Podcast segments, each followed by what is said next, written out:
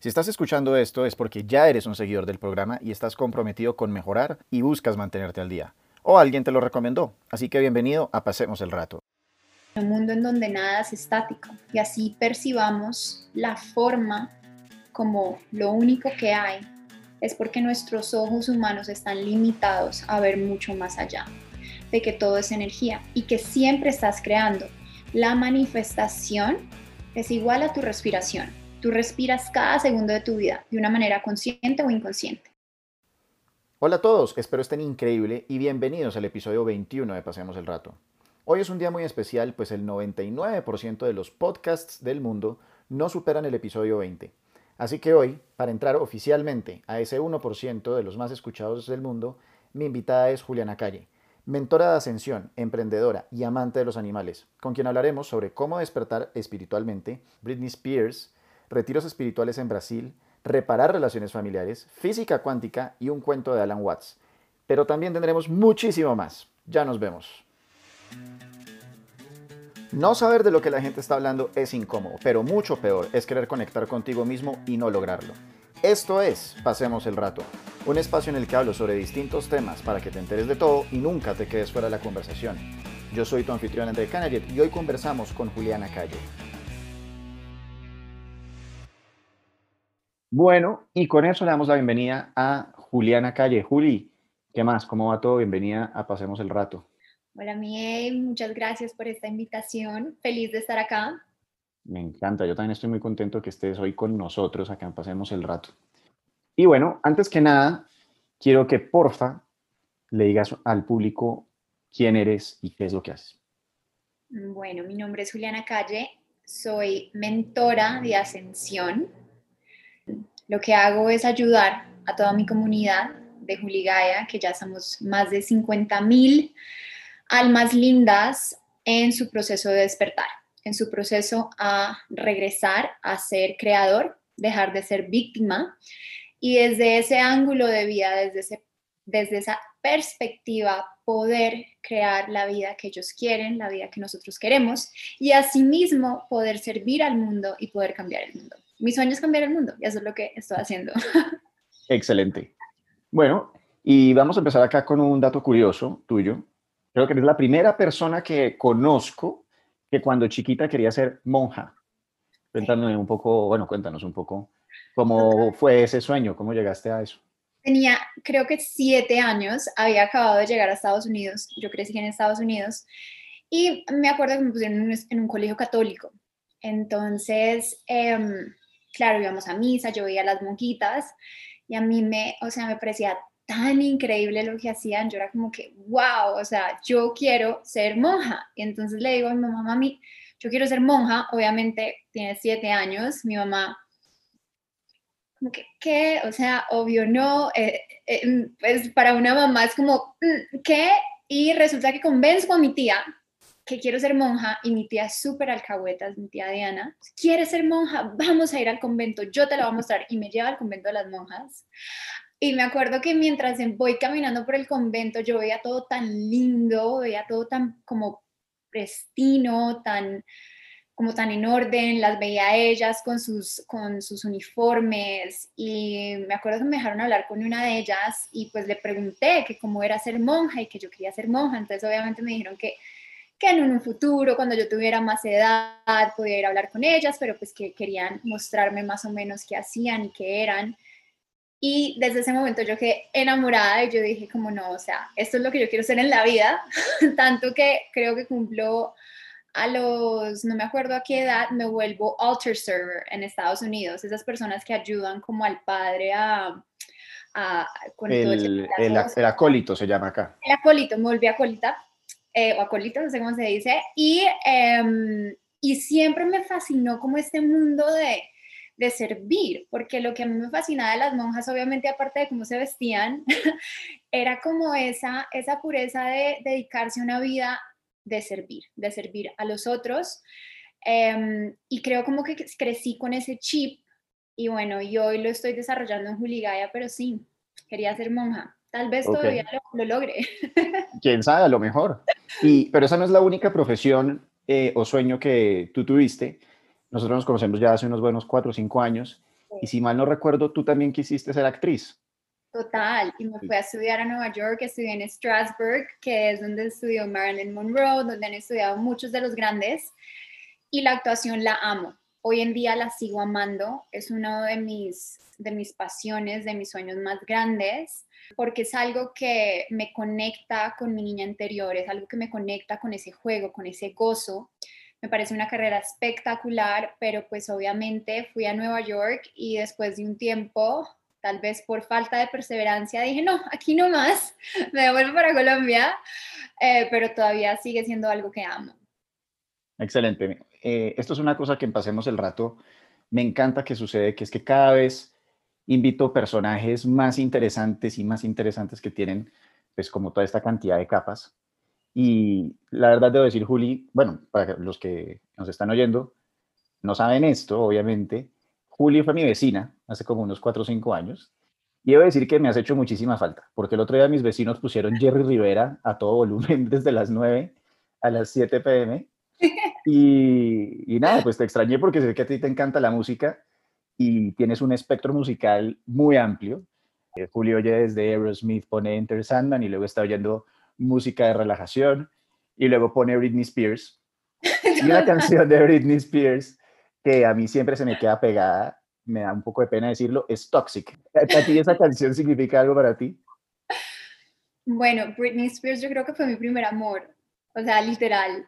Eh, la amo, amo Toxic, esa canción la amo con mi vida, creo que me lleva como a una etapa de mi vida en la que yo estaba súper empoderada como mujer y súper como fuck man, soy lo máximo, o sea, como esa, en esa energía femenina, en ese ego femenino que lo siente, lo hace sentir a uno súper poderoso. Em, y bueno, no, me encanta que me hayas descrito así porque total, o sea, yo voy de metálica a mantras en un espectro como de una hora. Ay, muy divertido. Y, bueno, utilicemos justamente ese, ese título de esa canción para que la gente entienda un poco cómo llegas a ser la Juli que eres hoy. Entiendo que en Miami tuviste una vida un poco tóxica y eras una chica rumbera pesada. Cuéntanos un poco cómo fue esa época. ¿Qué edad tenías más o menos? Bueno, yo, em, yo probé la cocaína a los 15 o 16 años, chiquita. Hoy en día como que recuerdo eso y digo como, wow. Em, desde chiquita empecé a buscar la divinidad en todos los lugares equivocados. Em, a los 17, 18 años empiezo a rumbear en Nueva York. Em, me acuerdo que me conseguí una cédula falsa colombiana de una amiga que decía que tenía 21. Porque en Estados Unidos no puedes rumbear si no tienes 21. Y me decía 21, se la cogí y desde los 18 años empiezo a rumbear en lo que es Nueva York, que es una rumba muy pesada, uno, dos, a veces hasta tres días. Eh, también consumí crystal meth. Eh, no sé la palabra eso en español. Resulta que yo digo, no, me Esa es la de Breaking Bad. Esa es la que sale en Breaking Bad. Breaking Bad? No, no sé, pero no tengo ni idea cómo se llama, pero es peor que la cocaína. yo me acuerdo ahorita que me, Ahorita me voy a acordar. Resulta que me voy para Miami porque odio el frío, aunque ame Nueva York, Nueva York, la gente se burla de mí que mi mamá me dice que es mi primero y mi último novio, la ciudad de Nueva York, porque tenemos como un love and hate romance, pero me voy a Miami porque odio el frío, me voy a estudiar a Miami y como a los 19 o 20 que me voy a estudiar, eh, me acuerdo que vivo al lado de Space, obviamente, porque venía de la rumba dura de Nueva York y otra vez en Miami simplemente fue repetir el mismo ciclo de rumbas, eh, mucho alcohol, muchas drogas, eh, siempre buscando como ese estado de éxtasis, ese, estado de desconectarme para conectar, que creo que era lo que hacía y que hacen muchas de las personas que empiezan este camino a través de la rumba, es esa desconexión que buscas porque de verdad lo que estás buscando es conexión y la verdad duró por mucho tiempo, inclusive duró hasta un tiempo que me regresó a Bogotá, pero pues todo eh, empieza a cambiar en un momento, pero sí, o sea, de que rumbié hice todo lo que tiene que ver con la rumba, lo hice y, pero hoy en día haciendo una, como una introspección a ese momento, lo que te digo y es lo que yo siempre digo, estaba buscando la divinidad en todos los lugares equivocados. explícame un poco mejor por qué cuando uno quiere justamente como conectar, por el contrario, busca desconexión. Porque estamos acostumbrados, como nos ha criado el sistema, la matriz o nuestras familias, no es ni malo ni bueno, simplemente es lo que, lo que nos han venido a, enseñar, que también les han enseñado a ellos, lo que la sociedad nos ha enseñado, que debemos vivir de ciertas formas. Las formas cuales nos enseñan a vivir, la verdad son formas muy desconectadas de, de nuestro ser, son formas muy desconectadas de la naturaleza, son formas muy desconectadas de lo que de verdad nos genera esa, ese sentimiento de alegría del alma, ese sentimiento de alegría del ser que va mucho más allá de la felicidad del ego, eso es la alegría del alma. Y lo que la sociedad nos ha, tratado de vender es tener una vida de un corre-corre, es tener una vida de lograr, tengo que lograr esto para sentirme así, tengo que verme así para sentirme así, tengo que hacer esto para, para sentirme así. Es, te están vendiendo que tienes que llegar a unas metas o a unos objetivos para tú lograr cierto bienestar.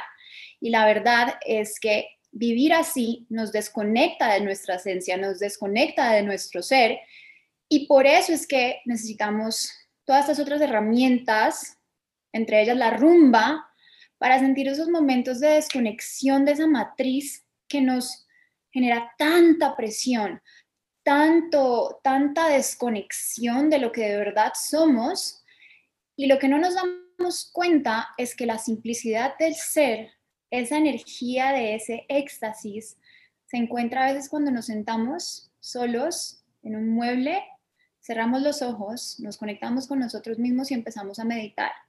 Que solamente necesitamos eso, no necesitamos ni el cuerpo, ni la casa, ni el esposo, ni la esposa, ni todos estos éxitos que geniales. Ni el reloj, ni el carro. Ni el reloj, ni el carro, ni la cirugía, ni yo no sé qué, o sea, ni la belleza, ni la mujer perfecta todas esas cosas que nos venden, la verdad simplemente son geniales y bienvenidas sean, porque la, abundancia, la belleza, todas esas son cosas que celebrar. Pero estas son cosas que al fin y al cabo no son igual de trascendentes a tu conexión contigo mismo. Y que cuando entiendes que esa conexión contigo mismo, esa alegría que estás buscando en esas cosas externas viene de ti, tú eres el que se las das a ellas. Es que ahí se genera la conexión. Y por ejemplo, empezaste a hablar de Britney. Britney es una persona que yo desde chiquita, ella salió, yo estaba más chiquita que ella, y yo la admiraba con todo mi ser, con todo mi ser. Yo me acuerdo que en el colegio yo firmaba como Britney Spears y, vendía las firmas, porque me, me aprendí la firma. Yo decía, no, es que es de Britney. y como era de Estados Unidos, me creían, y yo, obvio es de Britney, o sea, sí. Entonces, porque hubo un tiempo que viví aquí en Colombia, que me regresó a vivir acá, y ese era el tiempo de eso. Y hoy en día, ver a Britney en lo que está, hoy estamos grabando este episodio cuando está el movimiento de Free Britney, cuando Britney lleva 13 años en un conservatorio por su padre, una mujer que ha estado en la cima del mundo, una mujer que ha cantado con Michael Jackson, una mujer que ha cantado con Madonna, una mujer que más éxitos que Britney Spears, éxitos, poca gente tiene. Y cuando yo la veo a ella hoy en día, ella está en donde está y yo estoy en este camino, esa mujer que yo he admirado totalmente, digo, wow, esta información, este esta sabiduría de regresar al amor propio, de conectarnos con el ser, de entender que eso que estamos buscando está dentro de uno y no está por fuera de uno. Britney es un gran ejemplo de esto. Britney tiene todo, tuvo todo para ser feliz, pero dentro de ella había una desconexión muy grande, porque tú no caes a eso si hay conexión. Entonces, deja de buscar por fuera de ti, porque muchas personas que han sido más exitosas que ti, que tienen 100 mil cosas más que ti, o han terminado tal vez como Britney o tal, o tal, vez suicidándose, y en vez de buscar cosas por fuera, fuera de ti, el mensaje es regresa a ti, regresa a tu corazón, regresa a tu ser. Y cuando empiezas tú a conectarte con tu propia energía de alegría, de gozo, de sabiduría, de abundancia, tu mundo exterior cambia y tú estás preparado ya para recibir esas bendiciones desde un lugar en ti que está lleno. Entonces las puedes disfrutar, las puedes saborear, puedes vivir con ellas desde un lado que no es un apego, sino de un lado de disfrute, de libertad, de alegría.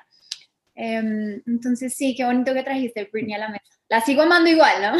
Sí, este es el tipo de cosas y de conversaciones que a mí más me gustan, yo creo.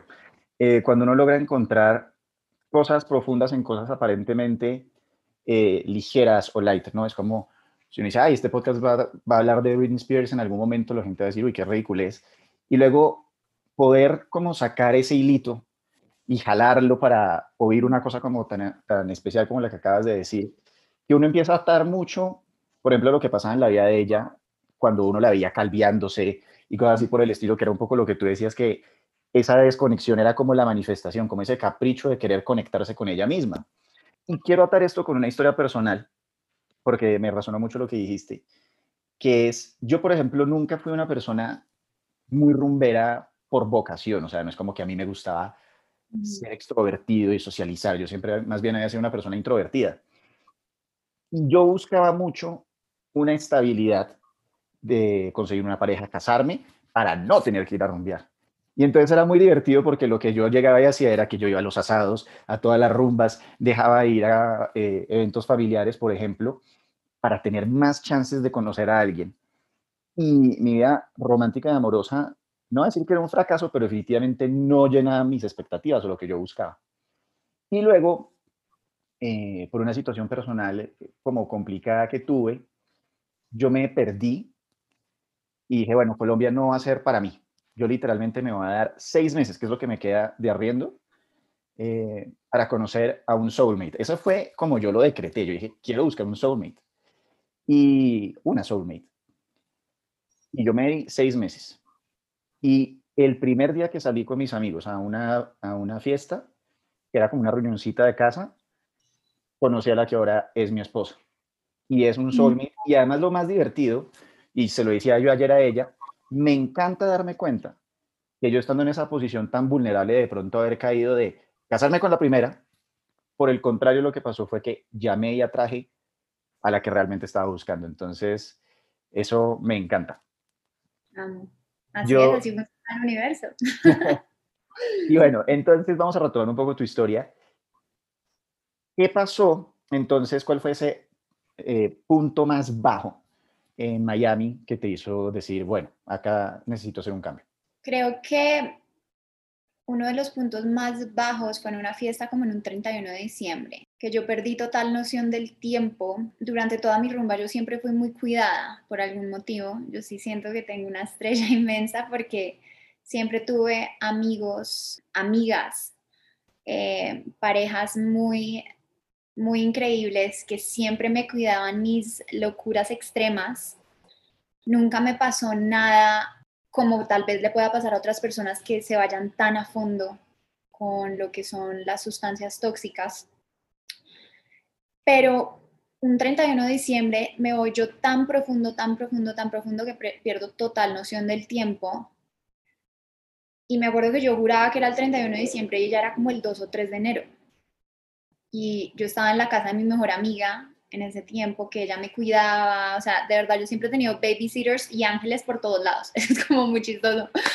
Y como que entre, entre más loca era como, venga, venga, yo la cuido, venga, no, venga, o sea, la verdad siempre he sido muy, muy afortunada en ese sentido. Y me acuerdo que llego, pasa algo, tengo una discusión con alguien que yo amaba mucho, mucho, mucho, porque como me había enloquecido tanto, no había estado tan chévere.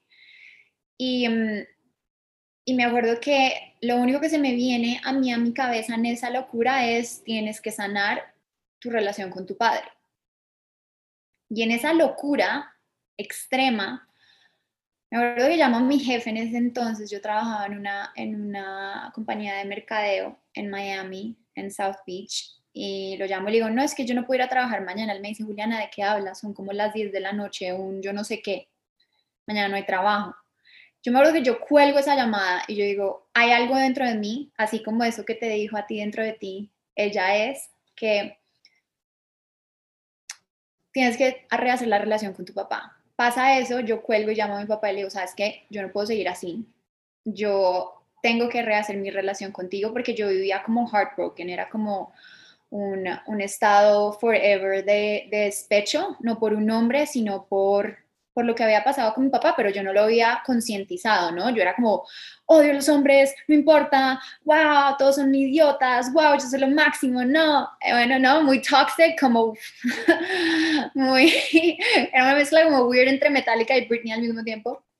Y, y digo eso y me empiezo a dar cuenta que evidentemente sí, todo venía de una carencia muy fuerte del padre. Mi papá y mi mamá se divorcian cuando yo tengo seis años. Yo me voy a vivir a Estados Unidos a los seis y pico.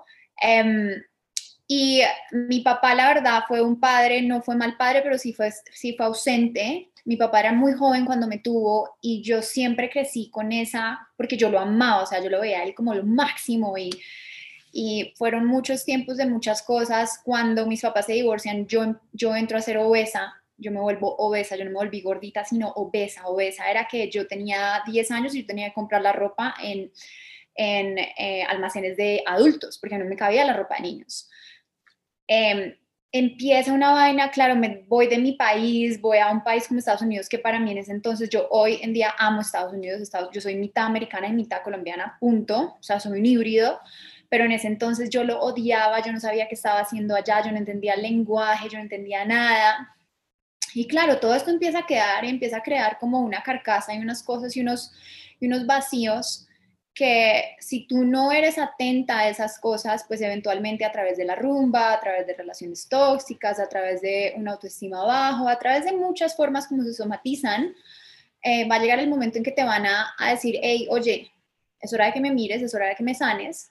Eso a mí me pasa y empiezo un proceso de sanación con mi papá y me regreso a Colombia como a los 24 años y mm, empiezo como en ese proceso de sanación con mi papá, de integrar, de entender. Pasa una pelea muy fea entre mi papá y yo, porque en el proceso que yo estaba tratando de sanar con él, yo no sanaba, yo era como, yo la verdad vine a Colombia a decirle, tú me debes y te voy a dar el chance de pagarme. A eso fue lo que yo vine. Y claro, error, si no es que se sana. Y tuvimos una pelea muy grande muy extrema, muy fea y terminé yo en un retiro espiritual en Brasil por un mes entero, un retiro en silencio, muy Eat, Pray and Love, que te levantas a las 4, limpias baños a las 5, eh, silencio, todo pues muy, muy para uno como revisar internamente y escucharse internamente. Y cuando salgo de ese retiro espiritual entiendo cuál fue la labor de mi papá en mi vida y era enseñarme el amor incondicional no el amor condicionado, el amor incondicional puro y completo de que nadie te debe nada, de que tú viniste aquí a aprender a través de las relaciones, de los contratos de alma que conforman tu familia, que conforman tus amigos, que conforman esa gente muy cercana a ti, y que lo que tú viniste a aprender es amor incondicional y lo que tú estás exigiendo en otros es lo que tú mismo te debes dar. Y cuando tú te das eso, eso empieza a llegar a ti. Entonces, vengo vengo totalmente cambiada, es como si me hubieran cambiado el chip. Eh, tuve la fortuna de conocer a un maestro increíble que ya no está con nosotros, ya se transformó, ya está en otra, ya no está aquí en el planeta Tierra. Y esa persona, la verdad, ese tiempo en Brasil era el, como la cabeza del ashram y era una persona que tenía mucha información y mm, fue como literalmente como si me hubieran cambiado un chip en ese retiro, regresó, cambia la relación con mi papá totalmente. Hoy en día es uno de mis BFFs, lo amo. Él también sigue en tu camino, pero se volvió, fue uno de mis mejores amigos. Em, él cambia también mucho conmigo, porque cuando tu energía cambia, la gente alrededor tuyo también cambia. Em, y ahí es cuando de verdad empieza como el inicio mío de despertarme a, a este concepto de la espiritualidad a través de vivirla, no el concepto de leerla, porque cuando te estoy hablando de Miami, de la rumba, de todo esto, el libro principal en mi mesa de centro era un libro de Andy Warhol y otro libro de Buda y Jesús.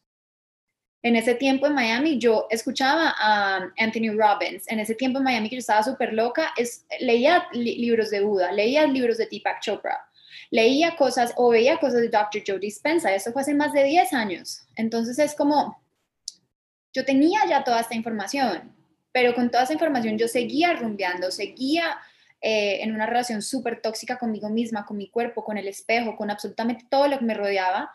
Y no fue sino hasta ese retiro espiritual en Brasil que algo en mí cambió y que empecé a vivir desde la espiritualidad y no a entenderla como un concepto externo mío.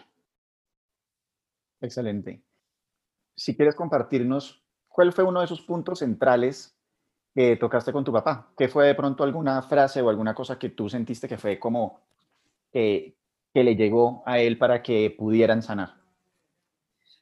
En Brasil, antes de regresarme a, a Bogotá, él y yo ya no íbamos a volver a hablar en la vida, o sea, nada me siento yo a escribirle una carta y la verdad fue exactamente el que te acabo de decir. Mi labor contigo es amarte incondicionalmente, con tus errores, con tus falencias, con lo que yo percibo que me debes, que la verdad tú no me des absolutamente nada.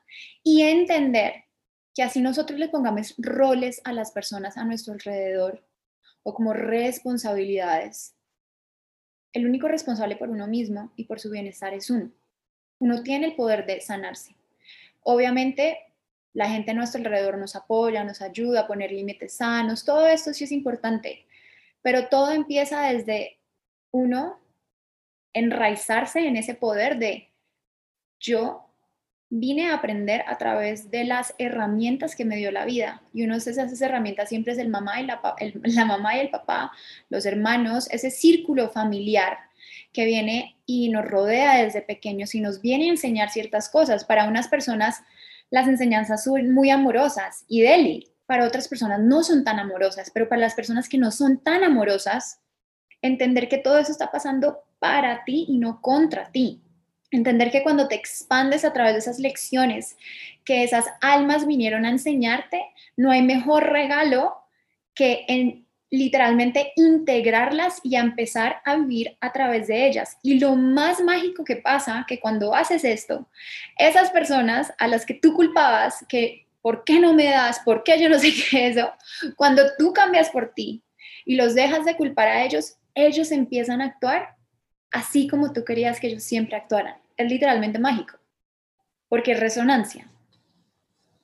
Hermoso, me encanta y, es una cosa con la que yo también me identifico muchísimo. Quisiera saber cómo era ese sitio en el que hiciste el retiro en Brasil, un poco como, yo no sé cómo imaginarme ese lugar, yo me imagino como una jungla así, con tucanes y tenías una boa de, de mascota. Era eh, sí, sí, llévanos un poco cómo era ese lugar y qué pensabas en ese momento.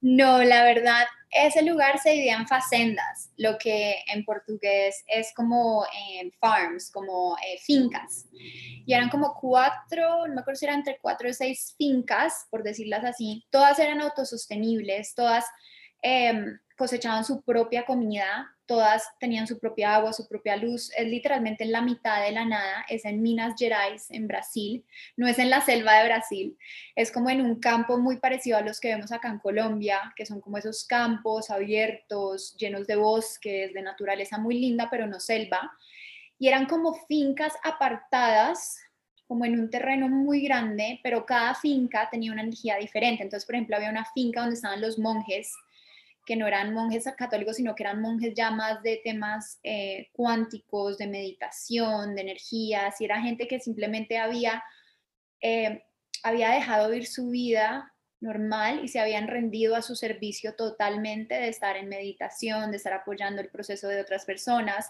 Había otra que era la facenda de la alegría. Obviamente a mí me tocó ahí porque tú no dices dónde, sino que ellos te meten, ellos dependiendo de tu energía, van y te meten a, la, a, la, a, la, a, a las diferentes fincas. Obviamente yo terminé en la, alegría. ¿Y cómo, determinan tu energía? ¿Llegan, te pasan un cuarzo o algo y dicen usted va para allá? ¿O te hacen una entrevista algo? No, muy perceptivo. Tú llegas primero a un pueblito chiquito en Minas Gerais. En ese pueblito chiquito tú empiezas como una, hay una inducción y son monjes monjes que, están dedicados a esto y simplemente te ven, te saludan, te preguntan como tres cosas súper random, nada como, no, como tu nombre, ta, ta, ta, esto, te miran y solamente a través de la energía, de la percepción de la energía, ya pueden saber tú dónde debes ir. Entonces, em, la verdad fue muy lindo para mí esto porque fue mi primer encuentro con una espiritualidad mucho más enraizada en esa esencia de lo que es realmente la espiritualidad. La espiritualidad simplemente es una, es una palabra compleja que describe cómo saber existir, cómo existir de la mejor, de la mejor manera, cómo existir en gozo, en felicidad, en alegría, ¿no? Porque a veces pensamos que la espiritualidad es, uy, qué pereza, yo me voy a volver el, monje que va a meditar en los Himalayas. No, o sea, te pasas. Y eso no es, la espiritualidad hoy en día es mucho más que eso. La espiritualidad te está invitando a saber existir, a existir en gozo, a existir en balance, a existir como creador y creadora que eres. Entonces, la verdad, es, fue muy como Eat, Pray and Love, pero si hubieran cogido Eat, Pray and Love y lo hubieran puesto en portugués y en Brasil, entonces, por ejemplo, teníamos que meditar todas las mañanas, te levantabas a las 4 de la mañana, eh, lo primero que se hacía era meditación y después de meditación tenías que hacer tu servicio del día. Entonces tu servicio del día variaba, a veces era limpiar baños, a veces era, todo variaba y era obviamente apoyar a estas fincas a estar bien, porque ellos ni siquiera te pedían plata. Si tú querías dar plata, tú podías donar, pero tú no necesitabas, tú no necesitabas plata para estar en esta comunidad, porque ellos se volvieron autosostenibles. Entonces, si querías donar plata, lo aceptaban, pero ellos no te piden plata para estar en la comunidad, ellos piden el servicio. El servicio ayudará a mantener estas, estas fincas lindas. Eh, a veces los servicios eran más tarde en el día de poder ayudar a sembrar la huerta, a echarle agua a las matas. era muy cambiado. A veces tenías que cocinar. Em, obviamente toda la comida era vegana y tu día empezaba meditando, servicio, después volvías a meditar, después te reunías en círculo a decir como unas palabras y ya después el resto del día te quedabas en silencio, como conectando con la naturaleza, a veces habían charlas, la persona que era líder de esto es este ser especial increíble, em, daba dos palestras a la semana, él, eh, le decían palestras, charlas, entonces todos nos reuníamos en un auditorio que era como la mitad de las fincas, no me acuerdo bien, y lo podíamos escuchar a él. Y la verdad, esto hoy en día siento que usamos la palabra gurú muy, eh, como muy desfasada. A la ligera. A la ligera, pero el único gurú real, y cuando me refiero a gurú, es una persona que cuando tú estás en su energía, su energía es tan poderosa que, por ejemplo, había gente alrededor mío que se quedaba dormida. O sea, su energía era tan, tan, tan, tan fuerte que a mí me ponía como, me conectaba hartísimo. Y este ser era tan amoroso y hablaba de todo lo que está pasando hoy en día. O sea, todo lo que está pasando hoy en día, yo lo escuché hace 10 años de este ser, de este ser divino, este ser era muy especial, lo he dicho varias veces y es que la verdad era muy especial y era la única persona que yo he conocido que cuando te miraba era como que de verdad te veía todo, o sea, tú eres como, por favor, no me mires porque estás viendo absolutamente todo mi caos, pero te miraba y era como cuando me miraba con sola la mirada era como sanación. Entonces, después de cada palestra, cada charla de él, uno salía como si hubiera meditado por X tiempo. Em, y la verdad, todo el mensaje era a través del amor, a través de la conciencia de unidad, a través de poder entender que teníamos que tener una relación armónica con nosotros mismos, con el mundo, y a través de prepararnos para lo que venía, que es lo que hoy en día está pasando, a través de prepararnos para esta invitación que nos están haciendo para salir de la matriz, eh, para rebelarnos contra estos, todos estos sistemas que nos tienen, nos tienen esclavizados de una manera u otra y poder empezar a vivir en libertad, poder empezar a vivir en unidad con nosotros mismos, con nuestros hermanos y hermanas y también con el mundo y con la tierra y con la naturaleza. Excelente. Explícanos entonces ahora qué es la ascensión. La ascensión, mi palabra preferida. Es una palabra, un poco cuando hablas de la ascensión la gente se queda como, ¿cuál? ¿Qué? No entiendo nada. La ascensión simplemente significa en el periodo por el que estamos atravesando ahora, Em, esta humanidad de despertar, el despertar individual que cada uno estamos teniendo, el despertar colectivo que a cada uno nos están invitando a hacer.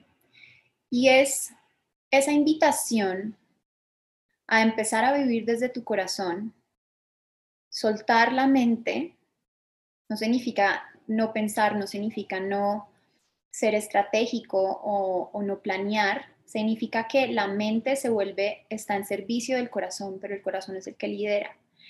Y empezar a vivir desde ese centro y esa conexión contigo mismo, que sabes que todos estamos conectando, que, conectados, que sabes que todos somos energía, que sabes que estamos viviendo en un mundo cuántico, en un mundo en donde nada es estático y así percibamos la forma como lo único que hay es porque nuestros ojos humanos están limitados a ver mucho más allá, de que todo es energía y que siempre estás creando.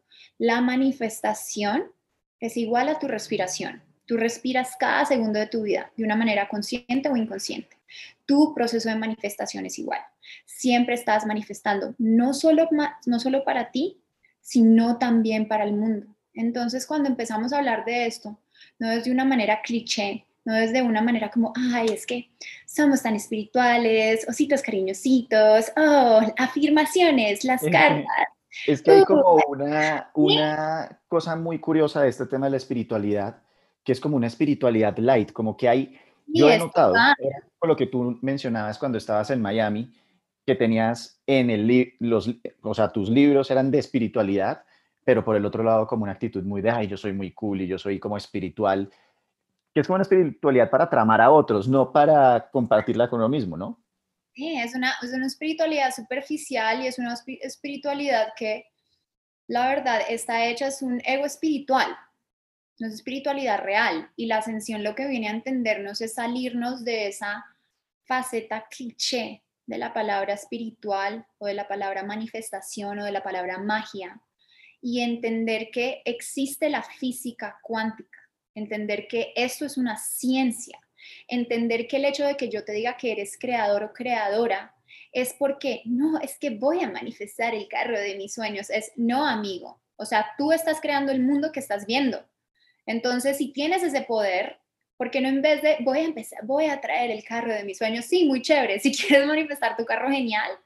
Pero empieza a conectar con ese centro de poder, no solamente por ti, sino que todo lo que nosotros vemos a nuestro alrededor, nosotros los somos, somos partícipes de este mundo, somos partícipes no solamente a través de lo que pensamos, lo que decimos, cómo nos sentimos, y que todas aquellas injusticias que vemos en el mundo externo, somos también responsables de eso. Entonces es de tomar como nuestro poder de regreso, dejar de exigirle al gobierno cosas cuando tú mismo no las estás haciendo, cuando tú mismo no te las estás exigiendo, cuando tú mismo no se las estás dando a la tierra o a tus hermanos o tus hermanas. Porque el gobierno, todas estas cosas que estamos viendo a nuestro externo simplemente son un espejo de aquello que el colectivo está vibrando en. Entonces, eso es muy cliché cuando dice el cambio comienza por ti, pero es así, el cambio comienza por ti. La revolución real es saber sostener tu frecuencia, es saber estar en comunidad, es saber vibrar en bienestar. Entonces es como la ascensión viene a quitarle ese, ese, esa, ese, ese tema cliché a la espiritualidad, ese tema em, banal y superficial, y viene a enseñarte que tú eres mucho más poderoso de lo que la matriz te hace entender que tú eres mucho más poderosa de lo que te han dado a entender y que si solamente empiezas con las bases de la física cuántica, vas a poder conceptualizar esta, este concepto y esta responsabilidad de ser creador. Me encanta. Vamos a continuar acá eh, en Ascensión 101, no Ascensión para Dummies con otros eh, términos que son importantes que entendamos. Yo encontré cuatro que tienes en tu página web, que, que son como los que más me llamaron la atención para este podcast. Entonces, el primero es, ¿cómo puedo utilizar correctamente la fuerza de mi corazón? La fuerza de tu corazón es lo más hermoso que existe. y es simplemente si te puedes sentar en una posición cómoda, en un lugar que haya silencio, en un lugar que estés solo o sola. Y a través de tu respiración, soltar la mente. Soltar la mente significa dejar de enfocarte en 70 mil, 50 mil pensamientos que tienes y simplemente usar tu atención y enfocarla en el corazón, vas a empezar a sentir la fuerza de tu corazón. La fuerza de tu corazón es lo que vibra cuando estás haciendo aquello que amas. Es lo que vibra cuando se te va el tiempo y no sabes dónde se fue porque estabas conectado con algo. La fuerza de tu corazón es lo que a veces te toca cuando estás en una oración muy profunda y estás muy conectado.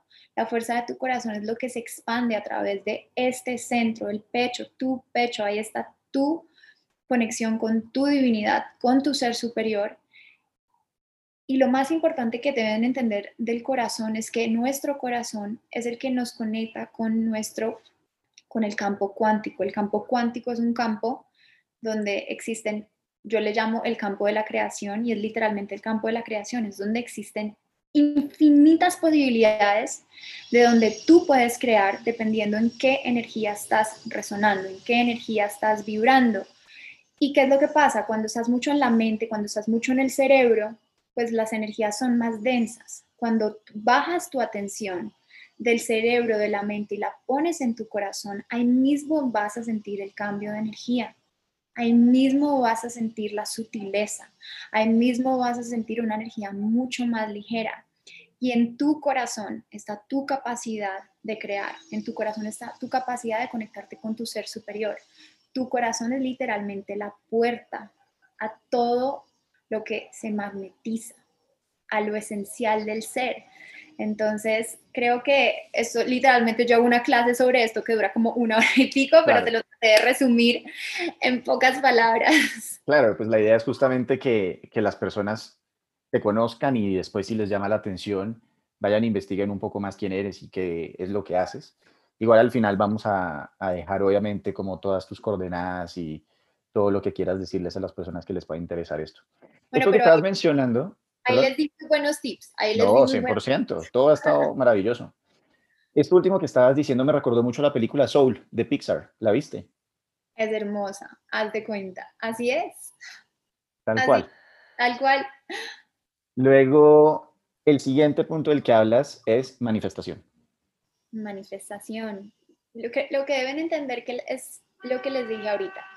La manifestación es igual a tu respiración. Siempre lo estás haciendo, así seas consciente de ello o no. Y si quieres manifestar cosas lindas en tu vida, debes aprender a vibrar lindo.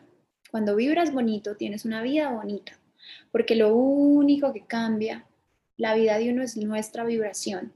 Los conceptos, leer, entender, todo eso es genial pero si no lo integras y no lo vuelves vibración, no lo vas a poder vivir. Y es como estamos en un mundo, em, un universo espejo, un universo que está creado bajo la resonancia, el universo simplemente te va a devolver en aquello que tú estás vibrando. Entonces, para manifestar, lo esencial es tu vibración. Esto que acabas de decir de la manifestación, yo lo he podido ver en mi propia vida. Yo nunca me he metido tanto, o por lo menos no tan profundo como tú claramente en estos temas. Mi mamá sí es una persona bastante espiritual, pero como que a mí el tema de las vibraciones y todo eso me parecía como un poco de patrañas. Pero a medida que empecé este podcast, que va justamente en ese punto que hablabas de la pasión, del flow, de, cómo utilizar correctamente mi corazón, he notado que mi vibración ha ido incrementando he notado que muchas más personas ahora me dicen que sí, eh, y no me refiero a que vienen al programa, ¿no? Me refiero a que se abren más puertas, que al estar yo conectado con lo que soy y con lo que me apasiona, es muchísimo más fácil entablar, eh, sí, experiencias bonitas, ¿verdad? Entonces esto es algo que realmente les, les puedo decir yo, a título personal, que lo he experimentado y he visto un cambio en mi vida. Y, y que bueno, pues Juli no está tan loca después de todo, o por lo menos somos dos. Luego, Ahora quisiera que nos explicaras uno que para mí ha sido bastante difícil de entender, que son las dimensiones. las dimensiones. Somos seres multidimensionales. Eso significa que como vivimos en un universo que está creado bajo vibración, resonancia, em, hay vibraciones que sostienen ciertas dimensiones. La dimensión actual donde vivimos, donde vemos todo el caos, es la tercera dimensión. La tercera dimensión es una dimensión que vibra sobre su vibración madre, que es el miedo, la separación, la limitación, la competencia. Es una vibración, es una vibración, no, sorry, es una dimensión que contiene todas las vibraciones densas en sí y vive desde esas, eh, desde esas vibraciones. Es donde nos quiere sostener la matriz. La matriz es simplemente el sistema en donde vivimos que quiere mantenernos con amnesia y esclavizados a un sistema donde seguimos entregando nuestra energía vital a cosas que no nos generan bienestar. Em, la, tercera dimensión es lo que vemos cuando vemos las noticias. La tercera dimensión es lo que sentimos cuando tenemos miedo. La tercera dimensión es esa dimensión donde todo pasa mucho más lento, donde por ejemplo aquello que tú me estás diciendo que te pasa ahorita no pasa en la tercera dimensión. En la tercera dimensión es muy difícil manifestar porque vibra mucho más lento. La cuarta dimensión es una dimensión de integración, es una dimensión donde existe ya el tema del desarrollo personal, pero sigue siendo una dimensión de dualidad. Estoy bien, estoy mal, bonito, feo. Me juzgo, no me juzgo. Voy y vengo. Es una dimensión muy linda porque es una dimensión que es como un bridge, un puente a la quinta dimensión, que es donde la ascensión nos está invitando a habitar, que es donde el nuevo mundo, lo que está pasando ahora, nos está llevando a, de una u otra manera, existir. Y la quinta dimensión es la unidad, es la fluidez, es el amor incondicional, es entender que todo pasa para mí, no contra mí, es rendirse al universo totalmente, es disciplina divina, es vivir en un mundo en donde percibo la dualidad como algo que es necesario, ya que esto es un planeta escuela, pero que en mí siempre va a estar sostenida, sostenido el amor. Y no estoy hablando del amor cliché, estoy hablando del amor real, el amor que transforma, el amor del que hablaba Jesús, el amor del que han hablado todos los grandes avatars que han venido a este planeta. Y es ese amor esa esencia de no vivir desde el amor, sino ser amor. Literalmente ser amor.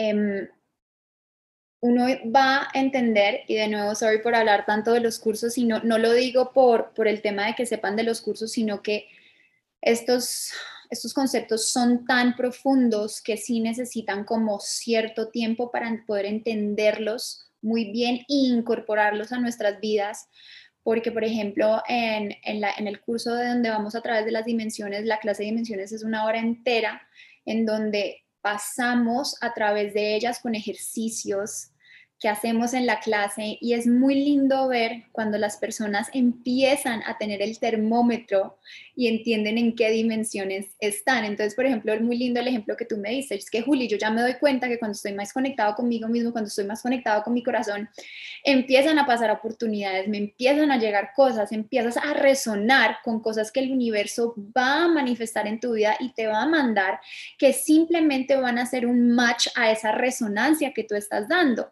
Entonces, ¿qué es lo que pasa? La tercera dimensión, la tercera dimensión del caos, hay mucha gente que se queda ahí, porque el caos está programado en nosotros para seguirnos, eh, seguir propagando esa dimensión de esclavitud y lo que no nos damos cuenta es que entre más sigamos en esa frecuencia, en esa emoción de densidad, pues simplemente el universo nos va a empezar a mandar más cosas de ese sentido. Cuando ya subes a la quinta dimensión y ya puedes sostenerte ahí un tiempo, by the way, no es que yo me sostenga ahí todo el tiempo porque es una maestría constante, ¿no? No es algo tan fácil como que, no, obvio, yo es que yo ya estoy en la quinta y ustedes allá, los de la cuarta y tercera, obvio no, no, se los digo yo que estudio esto todos los días, que doy los cursos, que doy las charlas, que estoy con chicas uno a uno, chicos uno a uno pero cuando la sientes y la tocas, la quinta dimensión se vuelve como cuando comes torta de chocolate que se vuelve tan delicioso y tan rico que es como, uy, no, o sea, yo quiero estar ahí.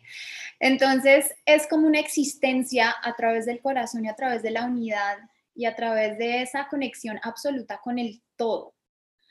Em, de que así hayan retos y así hayan cosas, porque no significa que llegas a la quinta dimensión y salen los ositos cariñositos, no, significa que sigues viviendo en un mundo de dualidad y significa que todavía vas a tener retos, pero la forma en que vives los retos, la forma en que vives los cambios, las transformaciones de la vida es mucho más sutil y en vez de esos retos hundirte, te expanden, te abren.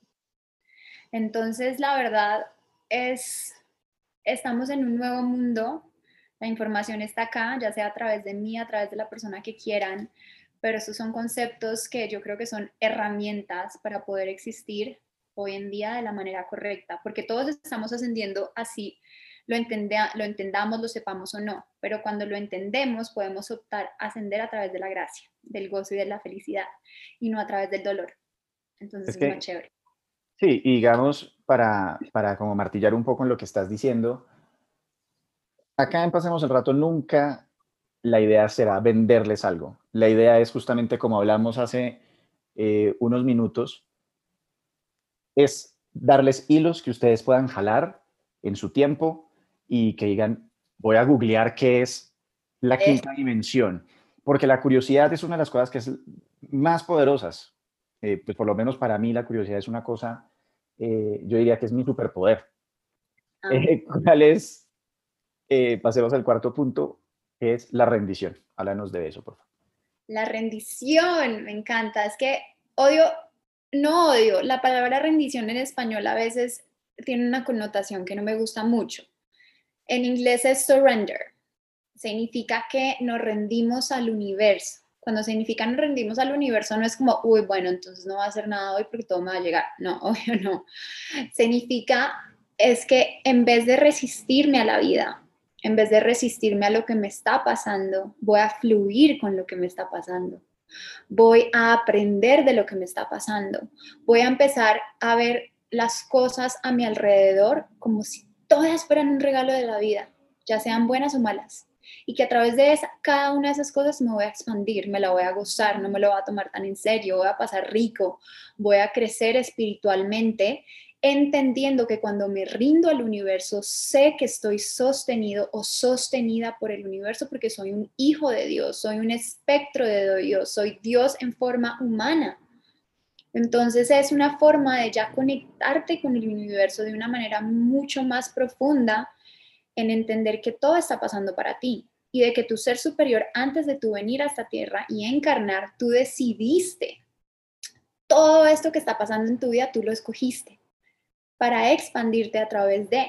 Entonces, si tú sabes que tú lo escogiste por tu más alto y, tu, y por tu, más, tu mejor bien, más alto y mejor bien, pues, ¿por qué no rendirte a la experiencia, dejar de resistirte, fluir con ella y solamente hacer eso, hey, no sé si te ha pasado, te va a abrir otras otros portales, otras cosas que van a hacer que las cosas se desarrollen mucho mejor en vez de cuando nos resistimos, no queremos, esto no es porque, ¿qué, ¿qué, es lo que pasa? De nuevo, esto es un universo que vibra, que es de vibraciones, creas a través de la vibración, entonces todo es resonancia, entonces la energía de la resistencia, la energía de, o sea, no, no quiero, esto no me gusta, simplemente lo que le estás diciendo al universo es dame más de esto, porque el universo no entiende tus palabras, el universo no entiende tus pensamientos, el universo lo único que entiende es tu vibración. El universo es sumamente amoroso y él jura que en lo que estés vibrando es de lo que tú más quieres. Entonces, la verdad, él no entiende ni malo ni bueno. Él solamente, él habla en vibración. Entonces, cuando vibras bonito, te va a dar una vida bonita. Cuando vibras feito, pues te va a dar una vida no muy chévere. Digamos que de alguna manera lo que estás diciendo es, eh, o bueno, una de las cosas que se pueden manifestar de lo que estás diciendo es buscar ser una persona adaptable. Yo me acuerdo cuando yo era pequeño, a mí me encantaba hacer pataleta por muchas cosas. No quiero ir al colegio, odio ir al colegio. Y mi mamá, exacto, yo le preguntaba, ¿quién se inventó el colegio? Todos los días que me levantaba, yo era, ¿quién se inventó el colegio? Yo tenía ganas de ir y buscar a ese miserable y matarlo. Y ella me decía, hagamos este ejercicio con el puño. Y entonces ella me decía, pon tu mano así muy dura. Y entonces yo llegaba, la ponía dura y, y ella me daba un puño. Y me decía, ahora que te dé el puño, intenta seguir con él, no lo, no lo resistas. Entonces hacía como, y seguía el puño. Me decía, ¿cuál se siente mejor? Y yo, el segundo. Entonces ella me dijo, mira, fíjate que cuando tú fluyes con la vida, las cosas te dan mejor. Entonces, te vas a tocar al colegio, intenta, eh, pues digamos, como sacarle el lado provechoso. Y todo esto lo quiero atar con, eh, digamos, una de las grandes mentes de estos temas, que es Alan Watts, lo pueden buscar en YouTube, W-A-T-T, Alan W-A-T-T-S, Watts. Y, Lo amo. Exacto. Y voy a utilizar acá dos cosas que, que me hiciste recordar con este, con este tema. Y es la historia del granjero chino, que es una de mis favoritas. Él cuenta de un granjero chino que un día, si no estoy mal, se le aparecen unos caballos salvajes en, en, el patio. Y entonces llegan todos los del pueblo y dicen, wow, qué buenas que es usted, le llegaron unos, unos caballos del putas. Y el granjero les dice, de pronto. Y todo el mundo que hay, este tipo, o sea, qué amargado. Y entonces al día siguiente el hijo está intentando domar uno de los caballos y se cae y se rompe la pierna y todo el mundo, oh, qué triste, qué de malas, ¿cómo es posible que, o sea, en verdad, qué tipo tan de malas? Y él dice, quizás. Y luego al siguiente día viene el ejército y van a, reclutar a su hijo para llevárselo a la guerra, pero como tiene la pierna rota, dicen, wow, qué buenas, qué chévere, no se llevaron a su hijo. Y él dice, quizás. Entonces, eso creo que es precisamente lo que personifica un poco en una anécdota el tema de la rendición o del surrender del que habla Juli. Y acá tenemos preguntas precisamente de esto del público. Y preguntan, ¿por qué nos cuesta tanto soltar y nos la pasamos controlando y planificando el futuro? Porque vivimos desde la mente. Y cuando se vive desde la mente, la mente, la mente está hecha para estar al servicio del corazón, no para el corazón estar al servicio de la mente. Cuando vivimos desde la mente, creemos que todo cabe en un Excel. Somos tan ilusos que creemos que podemos controlar la vida o lo que nos va a pasar. Y lo que no entendemos es que la mente, tu mente, es aquello que te esclaviza a querer vivir en un mundo en el cual no confías.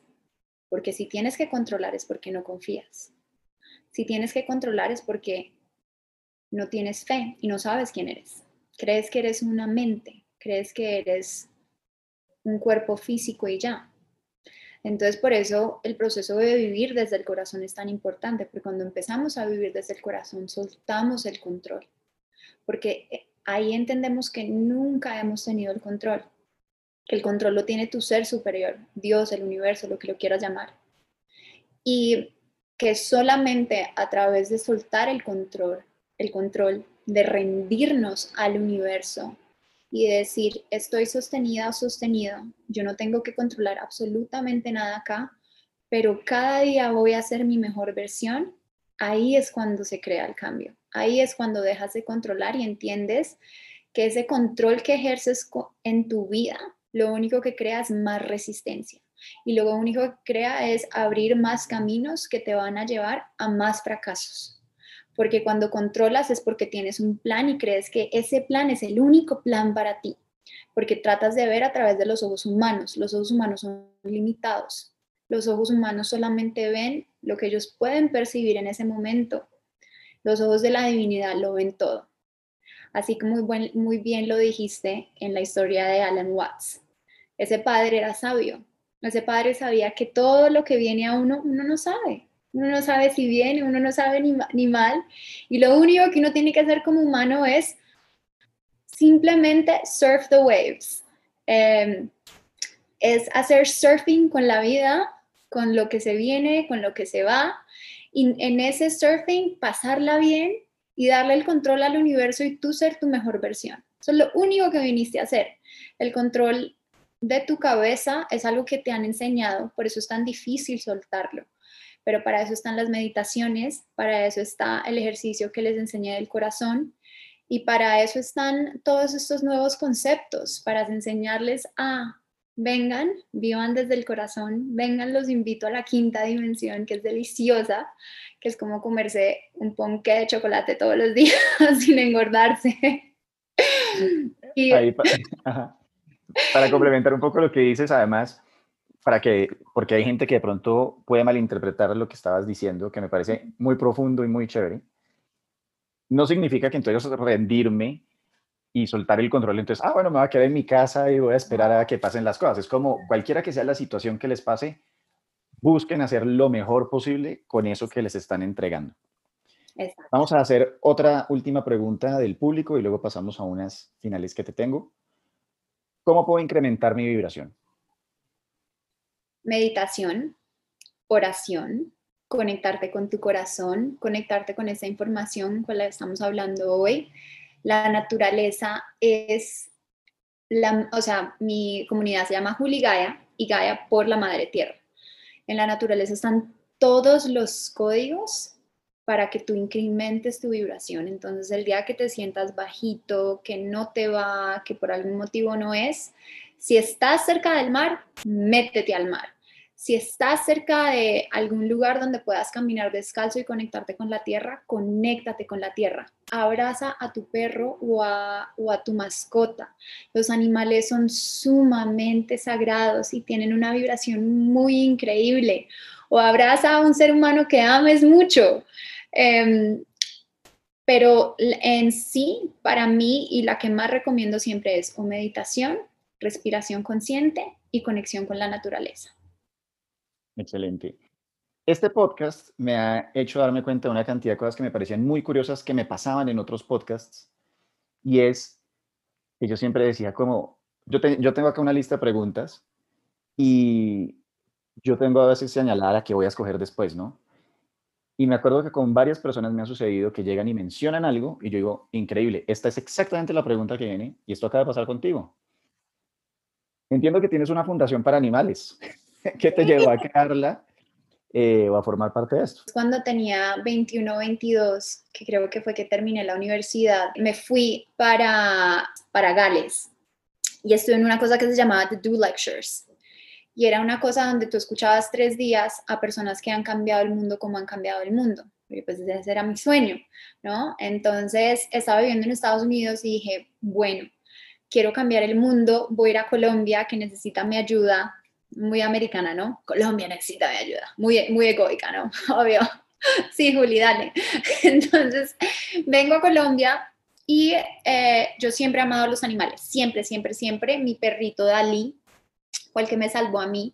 No hablé mucho de él, pero él llegó en mi época de Miami a salvarme. Tuvo que ver también mucho con mi perro, aparte lo del tema de mi papá. Mi perro me ayudó mucho a salir de todo eso.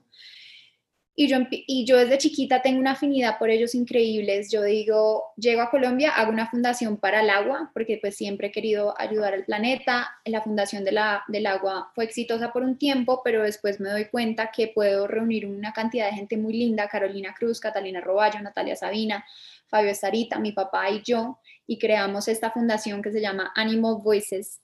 Y hoy en día sigue, creo que ya tenemos más de seis años, siete años, llevamos ya mucho tiempo trabajando con entidades públicas y privadas para la educación, para la esterilización, ahí se me sale el spanglish, la esterilización, como se diga, eh, y para poder apoyar. Exactamente. y para poder darles voz a aquellos que no tienen voz, que son los animales. Entonces trabajamos mucho con temas que tienen que ver de gatos y perros. Obviamente hemos ayudado a leones, a felinos a través de unas alianzas que hemos hecho, por ejemplo, con Black Jaguar Tiger, que me imagino que unos de ustedes lo pueden conocer en Instagram. Hemos hecho muchas cosas, hemos trabajado con Juan Carlos Lozada, que es em, un congresista aquí fenomenal en Colombia, que siempre está al lado de los derechos animales, en los derechos de la naturaleza. Em, de verdad hemos hecho tantas cosas estos últimos siete años y para si quieren integrarse en lo que es Animal Voices, está en Instagram arroba avoicesorg. Yo te lo mando después si quieres para que lo pongas y ahí pueden encontrar toda nuestra información. Nosotros somos muy eh, dados a responderle a todo el mundo que nos escribe. Ahorita estábamos trabajando con Providencia y San Andrés con el huracán que pasó, ayudándole a los perritos. Obviamente que la gente a veces nunca piensa en ellos. Eh, hicimos alianza con unas otras fundaciones increíbles, entre ellas Adopta No Compres, y pudimos hacer varias actividades importantes en las dos islas después de, de los huracanes. Me encanta. Yo también soy amante de los animales, de los dinosaurios, etcétera.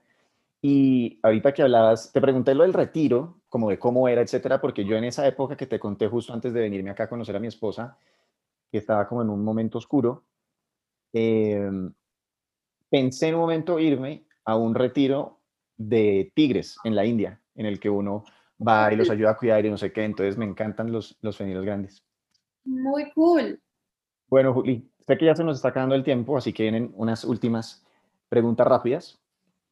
¿Cuál es el libro que más veces has regalado? Wow. The Four Hour Work Week by Timothy Ferris. Me encanta. Pero es que la verdad es que no he vuelto a regalar libros porque me he vuelto muy, muy pro de decirles que son soberanos y que dejen de escuchar a otros y se escuchen a ellos. A ellos. Pero amo The Four Hour Work Week de Timothy Ferris porque inclusive fue el libro que me hizo ir a Gales Em, y es un libro que de verdad te hace ver la perspectiva del mundo del trabajo o el mundo de, del desarrollo personal desde otra perspectiva. Es cero espiritual, la verdad. Em, porque sí, en estos días también me, me, preguntaban la misma pregunta, como, ¿cuáles son los libros que recomiendas? Y es como, no, todo está en ti, escúchate a ti. Qué triste que te hayan hecho esa pregunta. A mí me gusta hacer preguntas un poco más originales. ¿En qué película te habría gustado actuar o qué personaje te habría gustado interpretar? ¿Te viste eh, Marie Antoinette? De, sí, claro. La de eh, Sofía Coppola. Con Kristen Dunst, esa película. Obviamente porque estoy obsesionada con eh, la Revolución Francesa, pero sí, esa, all the way. Tenemos que hacer un podcast de la Revolución Francesa. A mí me encanta ese tema. Y para, y, para, los que les gusta la historia, les recomiendo mucho el episodio que hice con Juan Camilo Vergara sobre la Revolución Rusa. Finalmente, si pudieras crear un nuevo planeta, ¿cómo le pondrías y cómo sería? Yo creo que lo estamos creando. Yo creo que lo estamos creando y creo que sería y va a ser un planeta muy en unidad, un planeta en donde vivimos en unidad con nosotros mismos, en unidad, como les dije, con nuestros hermanos y hermanas, en unidad con la naturaleza, con el reino animal, un, eh, un, planeta en donde lo que rige es el amor y no el miedo, en donde lo que rige es la unidad, no la competencia, en donde la naturaleza es la que prima y no la jungla concreta, en donde la abundancia es algo que es de todos y no de unos pocos, y donde el gozo y el juego es lo que tienes que hacer primordial en tu día y no el trabajo. Me encanta. Juli, muchísimas gracias por estar con nosotros en Pasemos el Rato. Tu momento de brillar, cuéntale a las personas dónde te pueden seguir, todo lo que quieras. Bueno, Mie, pues amé esta invitación, de verdad. Para los que resonaron con esta información, eh, vayan a mi Instagram, Juli Gaia. Eh, ahí está toda la información, doy mucha información gratuita, también tenemos cursos para las personas que quieran ir más a fondo, tenemos un círculo, de mujeres súper especial que empieza inclusive en una semana en donde tenemos mujeres súper poderosas en un club que se llama el Club de Vibrar Bonito, en donde vivimos el bienestar y la espiritualidad como un estilo de vida y no como un concepto por fuera de nosotras. Entonces se hablan de temas tan avanzados como activación de tu ADN, como temas tan básicos como la alimentación consciente. La verdad, va a ser un viaje súper bonito, pero así te integres a un contenedor o no, ya está, o sea, puedes ir allá y allá hay demasiada información y para conectarnos, porque a mí me encanta conectarme con mi comunidad, yo no soy como, ay, la, em, la chica... Eh, yo a todo el mundo le respondo, o sea, yo los amo a todos, yo soy como que, hola, ¿cómo estás? Porque para mí de verdad es una comunidad, lo que estamos creando es comunidad, amistad y lo que estamos creando es un despertar juntos, porque uno solo no sirve, es todos. Fenomenal. Juli, muchísimas gracias por estar acá. Para ustedes, nuevamente, arroba Juli, J-U-L-I, Gaia, G-A-I-A, en Instagram. Doble A. Y los, doble A. ¿En dónde? Al final. Eh, al final, sí. Y también para los que ya meditan y hacen cosas así por el estilo, pueden seguirla en Spotify, que tiene una cantidad de listas súper chéveres de binaurales, de cantidad de cosas y si les gusta Britney Spears ahí van a encontrar una buenísima. Nos vemos, Juli. Chao. Gracias por estar acá. Bien, un abracito. Chao. Bueno, esa fue Juliana Calle. Y si se quedaron hasta este momento, significa que pasaron un muy buen rato. Quisiera rescatar de este episodio la elocuencia con la que Juliana nos explicó cosas que muchas veces hemos podido descartar, pues suenan muy obvias, pero esconden una gran profundidad y enseñanzas que a todos nos pueden acercar un poco más a la paz interior y cumplir nuestra función en este planeta. Les recomiendo oír los capítulos inmediatamente anteriores a este, el 19, con la doctora Mariana Rico, en el cual hablamos de las vacunas para el COVID-19 y todo lo referente a cuidados de pacientes infectados, consecuencias que desconocíamos hace un año cuando empezó la pandemia y todo lo que necesiten saber sobre el tema. También les recomiendo muchísimo la entrevista que le hice a Felipe Riaño Jaramillo, en la cual hablamos de emprendimiento, cómo crear nuevos hábitos, matoneo, cómo fue conocer al Papa Francisco y mucho más. Pueden seguirme en Instagram, arroba donde profundizo sobre los podcasts. Ahí pueden enviar sus preguntas o contactarme para lo que quieran. Si te gustó este episodio, copia el link y compártelo en cualquiera de tus redes sociales. Facebook, Instagram, Twitter, LinkedIn, el que quieras. Sigue el podcast o suscríbete. Solamente debes hacer clic en donde dice follow o seguir y ojalá puedas dejar una reseña de 5 estrellas en Apple Music para que más personas puedan encontrarnos. Sígueme y mencióname en cualquiera de las redes sociales, arroba con la lección principal del episodio de hoy para ti. ¡Nos pillamos! Gracias por pasar el mejor de los ratos conmigo. Puedes encontrarme en Instagram, arroba André y seguir el programa por Spotify, Anchor y Apple Music. Nos vemos.